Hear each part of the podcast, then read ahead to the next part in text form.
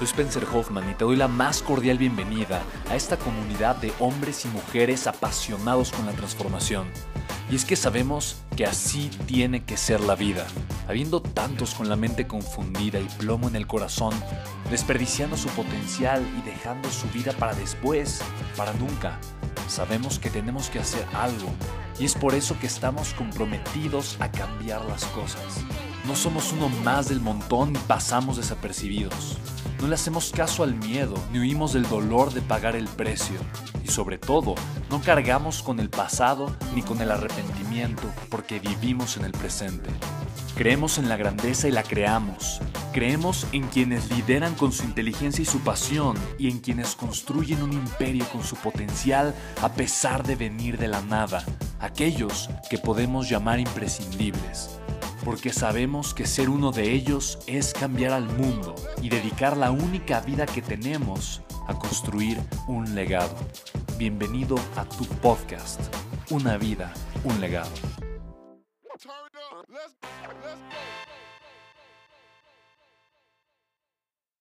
O sea, cómo estar en esos lugares eh, donde se produce precisamente el mercado, ¿no? Independientemente de, de cuál sea tu sector o lo que sea, muchas veces lo que hay es falta de conocimiento de cuáles son precisamente los lugares en los que uno tiene que estar, ¿no? Sí, es correcto. ¿Tú hay qué, qué recomiendas? ¿Cuál es el lugar correcto para estar, ¿no? Para generar proximidad. A final de cuentas, es a través de la acción. O sea, por ejemplo, tu industria, que es la industria cinematográfica, ¿no? Entonces, obviamente tú conoces quiénes son los actores o los jugadores principales dentro de tu industria y de quienes tú obviamente te, te, serviría o te gustaría estar en contacto. Entonces, la pregunta es, ¿ellos a dónde van? ¿Dónde se reúnen? ¿Con quién pasan tiempo? Y de alguna forma es buscar generar proximidad en los contextos donde ellos son próximos que de alguna forma un evento, un encuentro puede ser un, lugar estupendo, fenomenal para encontrar la proximidad, pero no, no únicamente, ¿sí me explico? O sea, a final de cuentas puede haber también otras circunstancias, otras personas, otras situaciones en, que te pueden llevar también a tener mucha proximidad con ellos, ¿no? Yo te preguntaría, por ejemplo, ¿quiénes serían las tres figuras con las que a ti te gustaría generar proximidad? No, pues con el responsable de contenidos, por ejemplo, de Netflix para toda Latinoamérica, de, de Amazon y de Disney.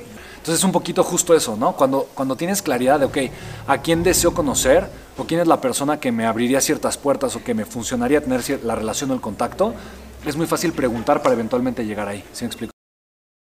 Chicos, ¿cómo están? Soy Spencer Hoffman y quiero compartirles. Recibí una pregunta extraordinaria, me encanta esta pregunta, se las quiero compartir. Me preguntan, Spen, Podemos utilizar la crisis como algo a nuestro favor para salir ganando financieramente de ella. Chicos, se me hizo una verdadera y extraordinaria y maravillosa pregunta.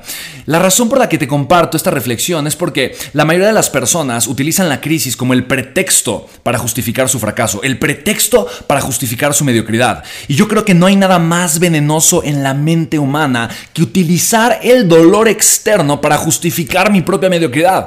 En pocas palabras, los, los chinos utilizan un símbolo, el símbolo de crisis, y es exactamente el mismo símbolo que utilizan para describir las oportunidades. Mira, una de mis frases favoritas de todos los tiempos es la siguiente. En tiempos de crisis hay dos tipos de personas, los que lloran y los que venden pañuelos. La pregunta es tú el día de hoy qué estás haciendo, ¿ok? Y mira, eh, te hago esta pregunta porque a final de cuentas la gente sigue gastando su dinero, la gente sigue moviendo la economía, la gente sigue habiendo un flujo, un circulante extraordinariamente maravilloso de efectivo en la economía. Disminuyó, sí, pero no disminuyó mucho. El problema de muchas personas ahorita es que no tienen el flujo de efectivo en sus vidas y en sus negocios porque están esperando a que la situación termine. Están esperando a que todo se normalice. Y esperar, esperar es el veneno de las sociedades. Si yo espero que el mundo cambie para mejorar, me voy a quedar esperando y me voy a morir esperando. En buenas palabras, la gente exitosa, inteligente, proactiva, lo que hace es tomar acción, no esperar a que las cosas cambien. Y precisamente por eso, chicos, yo he creado un programa, es, a final de cuentas, es un webinar completamente en vivo donde yo podré ser tu mentor. Se llama